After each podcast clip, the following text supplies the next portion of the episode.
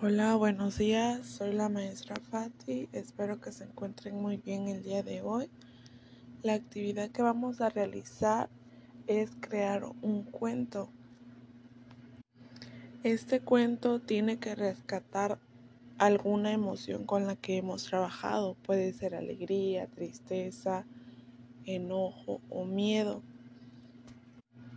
Este cuento lo vamos a representar solo con un dibujo se los dejo a su imaginación, pero sí tiene que tener un nombre.